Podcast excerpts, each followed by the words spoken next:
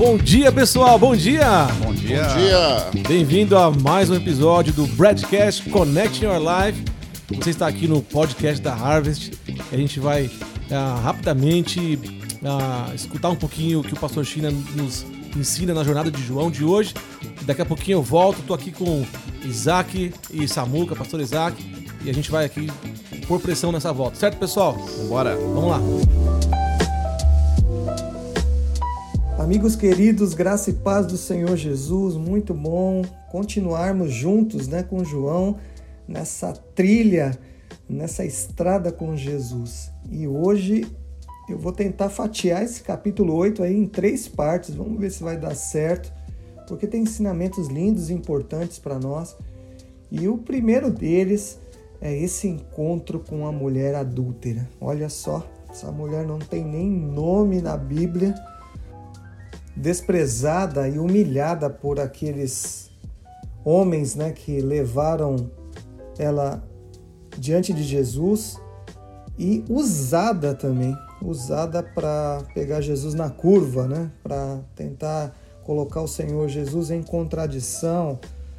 O que, que eles estão esperando ali? Estão esperando uma palavra de acusação. Parece que a gente é especialista em determinar sentenças né, sobre a, as pessoas, né? E aquela turma estava toda ali ao redor de Jesus, esperando uma sentença, esperando uma palavra de repreensão. Mas como Jesus nos ensina nesse texto, né? Ele está ali sentado, escrevendo na areia e tem aquele momento de, de reflexão que também provoca todos a reflexão. É um grande ensinamento para nós nesse parar para respirar antes de emitir uma opinião de condenação. A Bíblia nos ensina em vários textos né, que o sábio é aquele que fecha sua boca, que está pronto, apto para escutar. Que bom, né, a gente poder desenvolver esse hábito, né? Que na nossa devocional, nossa hora devocional hoje, a gente possa pedir isso ao Senhor, né? O Espírito Santo nos dê a clareza né, e o equilíbrio de respirar, de ouvir primeiro, de ter a capacidade de internalizar e ser gerado em nós não o ódio ou a palavra de acusação, mas uma palavra que possa trazer restauração. Olha só, Jesus, ele nesse ambiente, ele alcança não só aquela mulher, mas todos aqueles acusadores que estão ali em, em redor.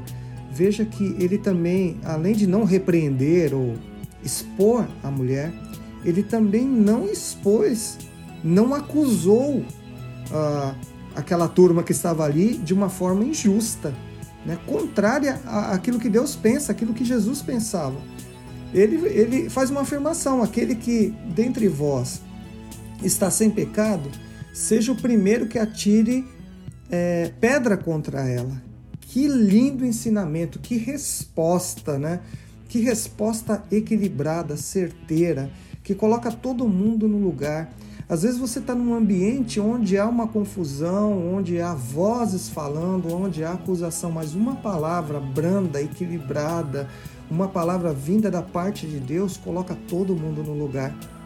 Você já sabe desse texto, as pessoas vão embora porque ninguém tem ah, como é, atirar na pedra, reconhecendo que todos ali são falhos e estão numa posição errada, né, de, errada de quererem ser juízes.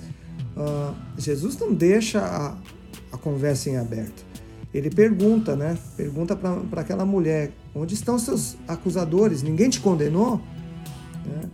E também levando ela à reflexão. Ela responde: Não, ninguém me condenou, então eu também não te condeno. Jesus não veio para condenar, ah, Jesus veio para salvar a humanidade. A condenação é fruto, é consequência ah, daqueles que negam a fé em Jesus Cristo, daqueles que não aceitam como seu Salvador.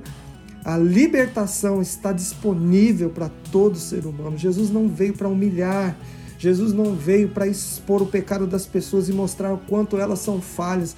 Jesus veio para amar. e dar solução e dar direção. E dê uma direção para aquela mulher. Vá e não peques mais. Eu recebo essa palavra sobre a minha vida. Há áreas que nesse momento eu, eu, sei que eu tenho que ser corrigido na minha vida. E a palavra do Senhor, vai não peques mais. Que, que assim seja com você. Peça perdão nesse momento devocional, Senhor. Eu tenho feito isso de errado, eu tenho me omitido em certas situações e eu me arrependo e me ajuda, porque eu não quero pecar mais nessa área. Faça essa oração uh, nesse momento devocional. Jesus nos ensina aqui que Ele é o defensor dos fracos. Uh, se você se sente fraco, se você viveu numa vida de pecado, se há anos você tem sido preso, hoje pode ser esse dia da sua libertação. Não tenha medo, não tenha medo de se expor diante do Senhor Jesus, não diante das pessoas mas peça perdão a Ele. Conserte a sua vida com Jesus hoje e siga nesse caminho sem pecar mais. Em seguida, ele vai dizer: Eu sou a luz do mundo. Jesus é a luz que pode afastar essas trevas que muitas vezes são tão densas né, no coração do homem, na nossa mente, tantas contaminações. E Jesus se declara como essa luz. Jesus está fazendo um apelo àquelas pessoas com tanto amor, com tanto carinho, aqueles que são acusadores, aqueles que têm a religiosidade muito forte dentro de si, mas Jesus está amando também essas pessoas. Ele fala de uma forma firme, olha o que ele diz lá no verso 23, e dizia-lhes: Vós sois de baixo, eu sou de cima, vós sois deste mundo, e eu não sou deste mundo. Por isso vos disse que morrereis em vossos pecados porque se não crerdes que eu sou, morrereis em vossos pecados. Então Jesus está fazendo um apelo, Jesus está trazendo uma verdade para a mesa para aquelas pessoas. Vocês precisam ter um encontro comigo, vocês precisam quebrar essa ideia, esse pensamento de que são aceitos por coisas que vocês fazem pelo espírito religioso que vocês têm, porque vocês acham que vocês são pessoas boas e que têm a justiça e conseguem discernir pecado de um e, e de outro, e, e outra oportunidade, Jesus fala que vocês são como sepulcros caiados, ou seja, por fora muito bonitos e arrumados, mas por dentro tudo apodrecido. Olha, esse ambiente do Senhor Jesus não é para expor para que você se envergonhe, mas é para que você seja curado. Jesus continua com uma palavra das mais marcantes do Evangelho de João, é, João 8,32, que diz: E conhecereis a verdade, e a verdade vos libertará. Veja que ele está numa conversa com, com pessoas, declarando que ele é, ele é a luz do mundo, que ele é a salvação, que ele pode dar o caminho, que ele vem do Pai. E há uma rejeição a essa mensagem de Jesus. Há uma, há uma rejeição daquelas pessoas, e nós somos filhos de Abraão. Como é que é, você pode dizer que nós é, é, somos presos, né? não somos livres? Como é que você pode dizer que pode libertar a gente? Gente, a, a, essa verdade do Evangelho é que quando a palavra vem e nos lava, por isso, mais um dia, meu querido, eu quero te incentivar. A vida devocional faz isso dentro de nós. Precisamos ser libertos libertos de pensamentos, uh, de hábitos que tantos anos prenderam, de ensinamentos que nós tivemos no passado, religiosos, que. Uh, ficam marcados na nossa mente e nos aprisionam por anos. E uma distorção de quem é Deus, do amor de Deus, da fluência do Espírito nas nossas vidas. E Jesus está insistindo com aquela palavra: e conhecereis a verdade, e a verdade vos libertará. E aí ele diz no verso 36: Se, pois, o Filho vos libertar, verdadeiramente sereis livres. Jesus está trazendo para si essa responsabilidade. Somente o Filho de Deus, somente o próprio Jesus, uh, ele pode trazer libertação. Que libertação é essa? É uma libertação política uh, que o judeu estava esperando? Não. É uma libertação de mente. Quando nós somos livres na nossa mentalidade, nós somos fluidos do Espírito. Nós não eh, somos mais escravos do pecado. E é o que Jesus fala no verso 34. Eh, em verdade, em verdade vos digo que todo aquele que comete pecado é servo do pecado. Então, se há pecados que a gente não consegue vencer, ah, o que que isso tá? Qual que é o diagnóstico dessa situação na sua vida? É que você ainda não foi liberto totalmente. Quem é que pode fazer isso? O Senhor Jesus. Como fazer isso? Quando você vai bebendo das águas, né, que nós lemos no, no capítulo, nos capítulos anteriores, quando você vai se enchendo da palavra do Senhor, quando você vai ao seu lugar secreto, ao seu lugar de oração, ao seu lugar de comunhão com Deus, essas águas vão limpando e vão nos libertando. Que assim seja sobre a sua vida, sobre as nossas vidas. Ficaremos com essas verdades do capítulo 8 de João hoje, conhecendo a verdade. Ele é o defensor dos fracos, ele é a verdade que nos liberta. Jesus tem todo o poder, ele é a luz do mundo. Que assim seja, que o Senhor seja a tua luz nesse dia, que o teu coração se encha da presença dele, que essa luz possa é, romper com todas as trevas, com todas as dúvidas, com todas as cadeias que possam estar prendendo o teu coração, a tua alma, o teu entendimento, que você receba dessa graça e desse poder restaurador do Senhor Jesus sobre a sua vida. Deus te abençoe. Até amanhã. E aí, pessoal, olha só, a gente está aqui. Acabamos de escutar aqui uma, uma meditação, uma reflexão uh, sobre o livro de João, capítulo 8, e a gente vê aqui uma mulher diante de uma, de uma acusação, de uma condenação, de uma sentença. Isso se parece muito com os dias de hoje, né? Quando a gente uh, começa a querer trazer julgamentos, começa a querer trazer punições, uh, cometendo injustiças e muitas vezes julgando pessoas conforme as lentes que estão instaladas no nosso coração. É, a gente não tem desenvolvido muitas vezes o olhar de compaixão, o olhar de misericórdia. E eu queria falar um pouco sobre isso com vocês aqui na mesa e também que você que está nos escutando refletir sobre isso. Né? Qual é a, a punição para aqueles que falham? Né? Como a gente reage quando a gente tem razão? Como a gente reage quando pisam na bola? Qual o contexto? Dessa mensagem que o pastor hoje trouxe para nós, ah, para os dias de hoje. Não sei se eu ajudei aqui, mas eu queria que a gente comentasse, tá bom? Padovan, Isaac, vocês acham que o pessoal que acaba falando muito da vida dos outros, eles estão contribuindo para esse apedrejamento das outras pessoas? Eu creio que sim. Eu creio que sim. É, a gente, quando fala mal de, de alguém, é como se fosse um espelho, né, cara? É, a gente está vendo na pessoa aquilo que está em nós. Tenho aprendido muito isso, refletido sobre, sobre alguns comentários e eu me policio porque eu tenho certeza que nós construímos nosso futuro com a, com a palavra. E quando a gente não está direcionando palavras de construção, a gente está direcionando palavras de maldição, de julgamento, né? e a gente impede de construir algo, perde oportunidades. Sim, Samuca, eu acho que a gente faz um, um estrago quando acontece isso. A gente contribui de forma negativa, né? Com certeza. Eu acho também que as pessoas, normalmente, elas até mesmo são carentes, elas querem tanta atenção das outras pessoas que às vezes até esgota o assunto ali delas e elas precisam de outras pessoas para entrarem na mesa como um assunto e ter mais atenção de alguém. O que, que vocês acham?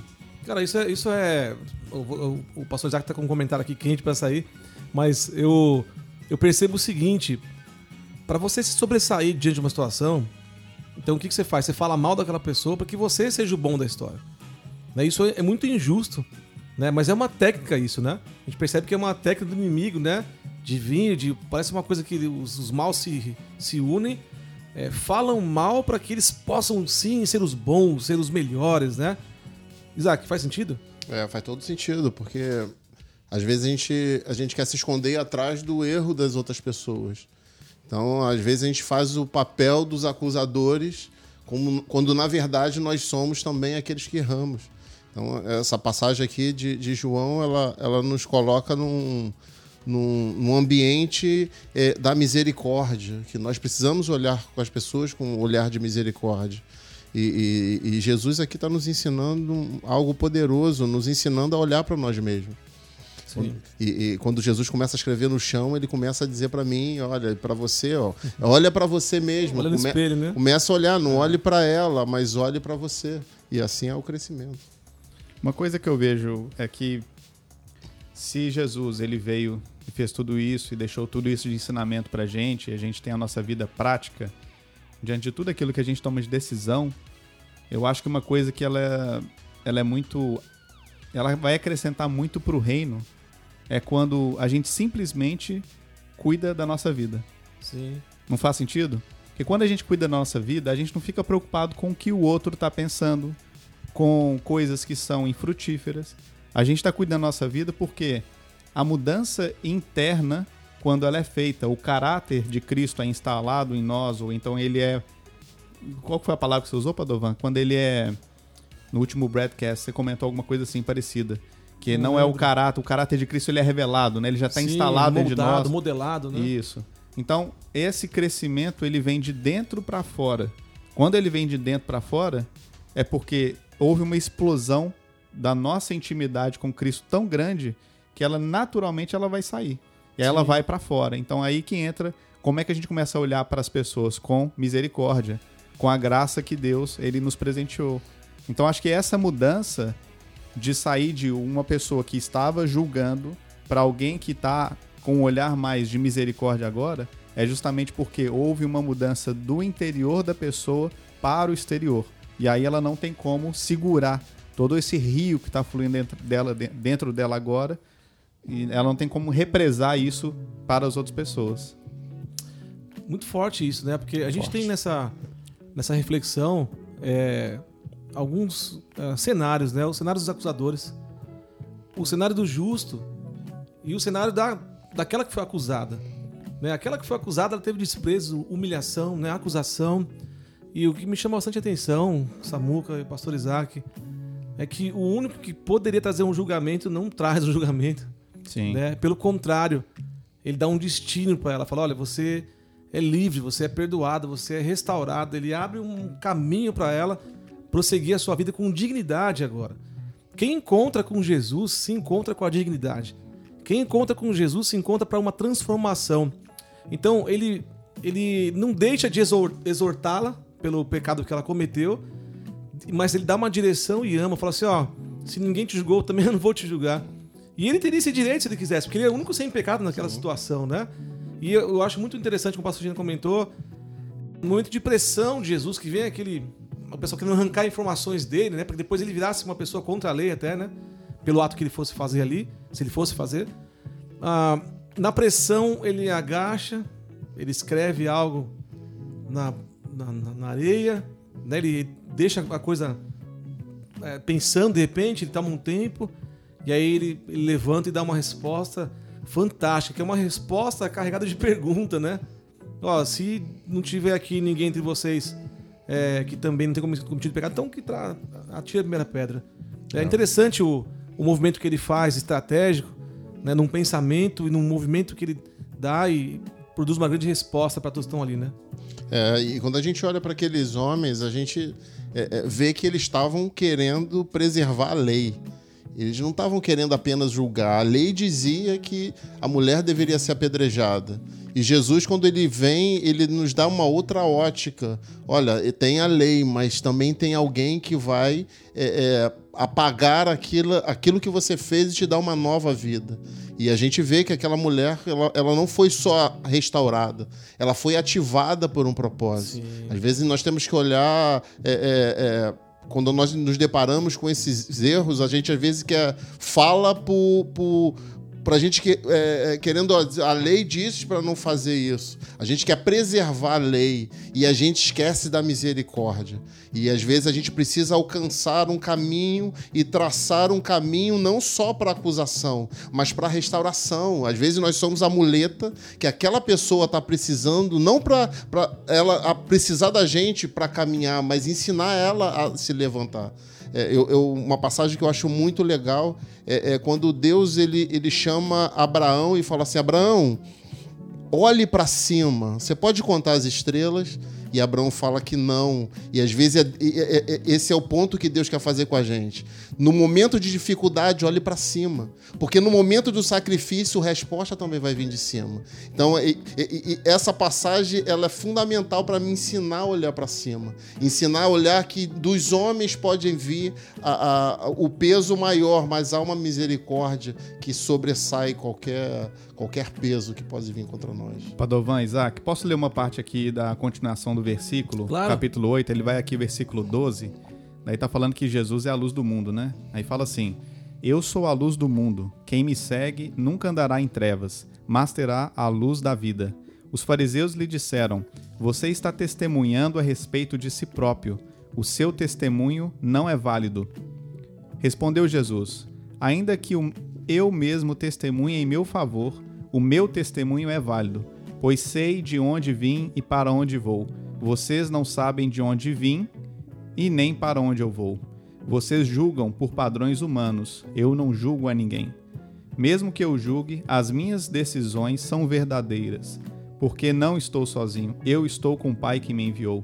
Na lei de você está escrito que o testemunho de dois homens é válido. Eu testemunho acerca de mim mesmo. A minha outra testemunha é o Pai que me enviou. Então perguntaram-lhe: Onde está o seu Pai? Respondeu Jesus: Vocês não conhecem nem a mim, nem a meu Pai. Se me conhecessem, também conheceriam a meu Pai. Ele proferiu essas palavras enquanto ensinava no templo, perto do lugar onde se colocavam as ofertas. No entanto, ninguém o prendeu, porque a sua hora ainda não havia chegado. E mais uma vez Jesus lhes disse: Eu vou embora, e vocês procuração por mim, e morrerão em seus pecados. Para onde vou, vocês não podem ir. Muito bom, muito bonito. Da autoridade de Jesus, a intimidade dele com o Pai. É muito bonito isso que Samuel leu, porque em nenhum momento ele fala, eu, eu sou o cara, né? E ao mesmo tempo ele fala assim, é, eu posso fazer isso, porque eu tenho intimidade com o Pai, né? Muito legal, eu gosto dessa, dessa passagem que o Samuel leu, isso encoraja a gente. Ah, isso mostra que Jesus tem convicção de quem ele é. E o que eu entendo é que nós temos que ter convicção, né, pastor Isaac, para onde a gente está indo, né? Quem é o nosso pai? Qual é o nosso caminho? Né? O que, que a gente defende? Qual é a nossa bandeira? Tantas coisas em, que, em questão nesses dias, né? É, e, e, é como a gente leu da, no versículo 7, que nós somos um rio. É, Deus quer nos ativar para que a gente ative a outros. Deus quer nos levantar sempre para levantar outros. Tudo que Deus nos dá não tem, não, é, não morre conosco, é para poder replicar o que ele, o que ele fez e o que ele está fazendo. Por isso, é, essa mulher, quando foi ativada, a, a Bíblia diz que ela ativou a muitos e, e, e fez diferença no lugar onde ela estava e caminhou com Jesus. E isso é, é, é, é algo, é algo é, pontual para que a gente está vivendo hoje. São dias que Deus ele está levantando um povo mas não um povo apenas que vai vir para assistir um culto, mas um povo que será um rio nessa nação, que vai ser um rio no mundo, vai ser um rio por onde passar. Por isso estamos, estamos sendo ativados. Há um propósito sendo estabelecido nesse lugar. Uma coisa que a gente também pode observar no reino de Deus é que quando é de Deus, há sempre uma bênção, não só para aquela pessoa, sempre abençoa outras pessoas. Sim. No reino de Deus, é, nunca um é só caminhando um sozinho. São sempre dois, três, quatro. E, e nisso é que se mostra uma característica da, da natureza, que quando as coisas são feitas em conjunto, igual as formigas, elas se preparam, elas se programam, elas são mais fortes. Então, a gente, para ter uma vida com Cristo, basta a gente olhar para as coisas que Deus criou no princípio. E o que é a natureza? Como a natureza funciona? Como que o fruto de uma árvore ele gera o outro fruto, tem a semente dentro, por quanto tempo? Não tem atalho para o nosso relacionamento com Deus. Deixa eu liberar algo para alguém que talvez que esteja escutando a gente, que está passando por um momento de acusação, de injustiça, de humilhação e de desprezo. É, eu queria que você entendesse que você está escutando isso primeiramente por um propósito de Deus. Você foi atraído para que você ouvisse algo hoje para trazer uma liberação para a sua vida. Né? A gente viu aqui que houve um encontro e nesse encontro houve uma restauração muito grande. Se você tiver hoje e quiser ter um encontro com o Senhor, na hora a sua dignidade é restaurada. É. né? O perdão, a graça, a, a identidade de filho. Então, não fica assim não, né? Se levanta nesse dia de hoje, né? Como a gente falou num capítulo anterior, sacode a poeira, fala assim, eu vou seguir o mestre, o mestre me defendeu, o mestre pagou o preço por mim, né? E esse mestre é Jesus, ele tem um caminho, um destino para mim, e eu vou sair deste broadcast restaurado, com dignidade, sabendo que dias incríveis estão por vir, eu quero fazer parte de tudo isso. Queria que a gente fosse para as considerações finais, para a gente fechar com esse tema. Cara, acho que você fechou bem, Padovan. Tá fechado? Bem Falou fechado. muito bem e, e a nossa vontade é que essa mensagem mesmo, essa reflexão chegue a quem precisa. E quem não Exatamente. precisa também repassa isso para os outros. É isso. Exatamente. Então é isso aí, né, pessoal? Muito bom, muito bom. A gente vai é, tocar por aqui esse dia de hoje, abençoado. Bênção pura. Bênção pura, como o pastor falou. E amanhã a gente tá aqui para mais um episódio do Broadcast Connecting Your Life. Valeu, pessoal. Valeu.